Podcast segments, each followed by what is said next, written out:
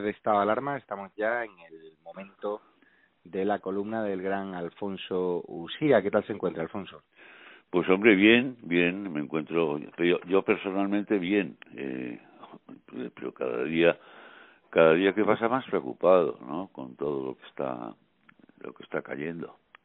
¿No te, sientes en libertad porque en Madrid? Yo me siento en plena libertad aquí. Se sienten encerrados. Pero claro, hombre, aquí eh, afortunadamente para nosotros no somos no somos la gran ciudad, no somos influyentes y entonces pues pues nos dejan en paz. Pero lo que está ocurriendo con Madrid es un bueno, eh, es el primer paso de de un intento de golpe de Estado. Macarena Olona hoy hoy ha declarado que, que en su opinión Sánchez es un sociópata perverso que lo que quiere que su único su único su única obsesión es eh, sustituir al rey. Fíjate que hace tres años, el 3 de octubre, el rey dio un magnífico discurso. Muchos españoles estaban esperando algo así con la que está cayendo, pero está agazapado el rey. Vamos a ver, yo creo que el rey, el, el, el, rey sabe, como, el rey traspase eh, un milímetro eh, su margen de maniobra eh, constitucional, eh, al rey lo puede machacar. El rey no se pasó nada en su discurso de, de, sobre Cataluña. Eh, yo estoy convencido que, que el, eh, pues se puede estar preparando una, una intervención real eh, pues que pueda ser como una una un, eh, eh, no yo no sabría interpretarlo no sabría interpretarlo y no y no sé anunciarlo porque tampoco tengo constancia de ello pero yo creo que va a haber eh, algún gesto alguna eh, intervención sin salirse un ápice de sus deberes y de sus derechos pero que puede ser eh, importante para España y la vuelta de Juan Carlos I con información sensible que se está publicando en algunos medios.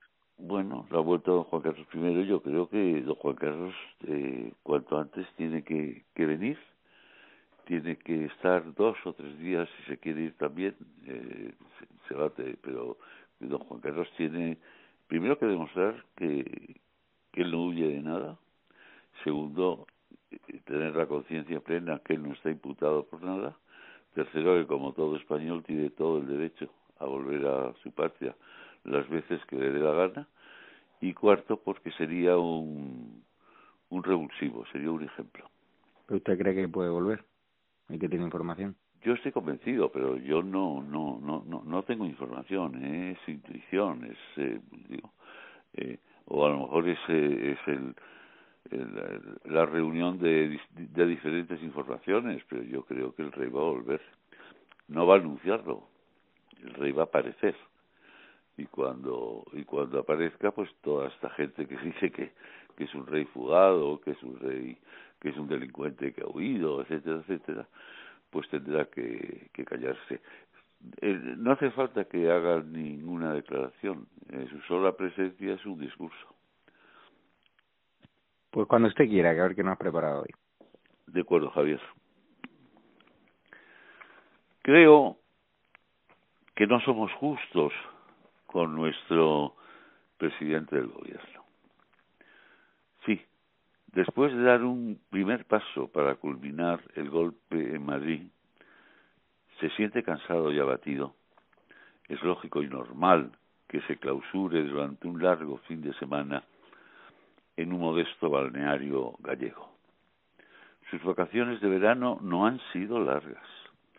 Descansó de su descanso durante diez días en la mareta de Lanzarote, la casa sobre un acantilado que le regaló Hussein de Jordania al rey Juan Carlos y que se traspasó inmediatamente al patrimonio nacional.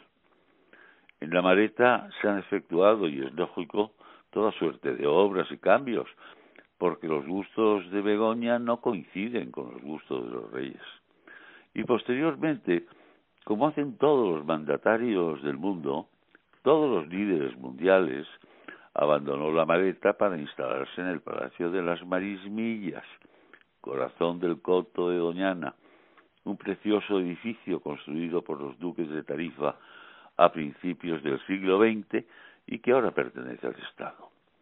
En Doñana, además de cruzar el Guadalquivir para comer y cenar en los estupendos restaurantes de mariscos y pescados de Sanlúcar de Barrameda, pudo disfrutar de la amable compañía de sus suegros, de sus cuñados y de los amigos de sus hijas, sin mascarillas, claro.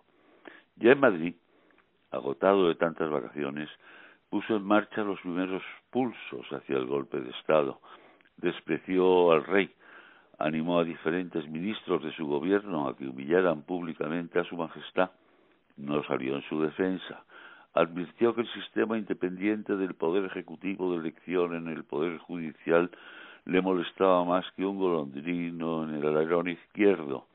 Pactó con sus independentistas y herederos del terrorismo preferidos, amenazó con apoderarse de Madrid y se largó a la Toja, donde ha pasado tres jornadas que han sido el no parar, de la piscina al masaje, del masaje al chorro a presión, del chorro a presión al tailandés, del tailandés al baño con escamas de lubina hembra, un lío agotador. Le acompañó Begoña, su sacrificada esposa, a los días de suplicio en la toja, y cuando Begoña advirtió que su Pedro no soportaba un esfuerzo más de talasoterapia, se lo llevó al aeropuerto y retornaron a Madrid en su Falcon, porque ellos y solo ellos, a ver si la gente se entera de una vez, porque ellos y solo ellos pagan el combustible del avión, las viandas y bebidas que se consumen en el avión y por supuesto se hacen cargo de las dietas de los oficiales del Ejército del Aire que pilotan la discreta nave. Y llegados a Madrid, se han encontrado con la agradable sorpresa de que ningún policía o guardia civil les pregunte de dónde procedían y cuál era su domicilio madrileño, por la sencilla razón que se desplazaron del aeropuerto a la Moncloa en helicóptero y todavía no se han inventado los agentes aéreos que sancionen desde las nubes. Planificar, acometer y principiar un golpe de Estado cansa una barbaridad. De ahí que no se me antojen justas ni benéficas las críticas que se han sumado desde los pocos medios de comunicación libres de su generosidad de dinero público respecto a su viaje a la Toja. Ha ido a la Toja porque lo necesitaba. Ya ha vuelto de la Toja porque con Madrid medio confinado es más llevadero culminar el golpe de Estado que con Madrid en libertad. Y según me dicen, ha retornado moreno, atlético, estupendo, más bueno, como dice Begoña en sus arrebatos mimosos, que un marrón glacé, menos criticar y más valorar a nuestro estadista mundial. Pues muchísimas gracias, Alfonso. Has visto cómo ha amanecido hoy Valencia también en la playa de. Oh, pues, ha, amanecido preciosa. Y además con banderas de otro tamaño. Yo creo que tenemos banderas a, Amanda. Pero eso tenía, eso tenía que, que, que recorrer prácticamente todo, eh, todo España. Y luego, pues también he leído y me ha gustado mucho el artículo de mi compadre sevillano Antonio Burgos en ABC, He diciendo que efectivamente el, la única real institución, real institución, que, que ha puesto una, un, un, un repostero, viva el rey, ha sido la Real Maestranza de Caballería. Pero claro, el Real Madrid, el Real Betis Balompié, todos los reales clubes náuticos, todos los reales clubes, eh, bueno, pues tienen que tienen que poner en su tienen que eh, demostrar en sus puertas eh, lo que son que son reales clubes desde los años 20 o 15 del pasado siglo. Pues a ver, a ver si te escuchan. Un abrazo fuerte, Alfonso. Javier, igualmente, buenas noches.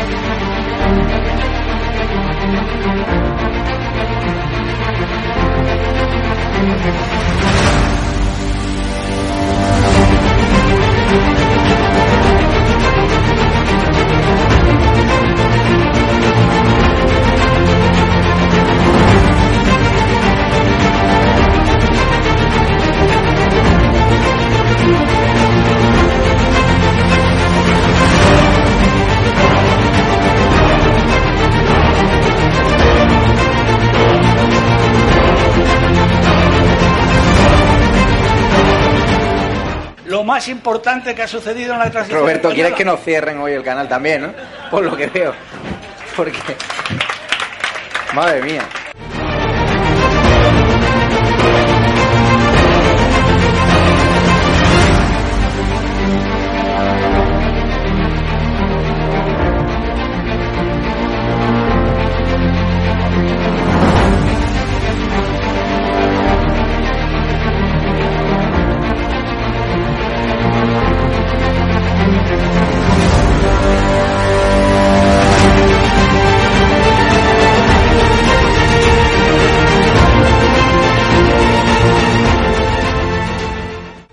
Tener, como mucho, más allá de algún caso diagnosticado. Se tratan de test fiables, homologados, y esto es muy importante. Los test no son parados. Hemos derrotado al virus y controlado la pandemia y doblegado la curva. Con Bildu no vamos a pactar. Con Bildu, se lo repito, no vamos a pactar. ¿Qué le va la vida? ¿Qué le va su vida? Las recomendaciones de los expertos, también de los científicos que asesoran al gobierno de España. Thank you.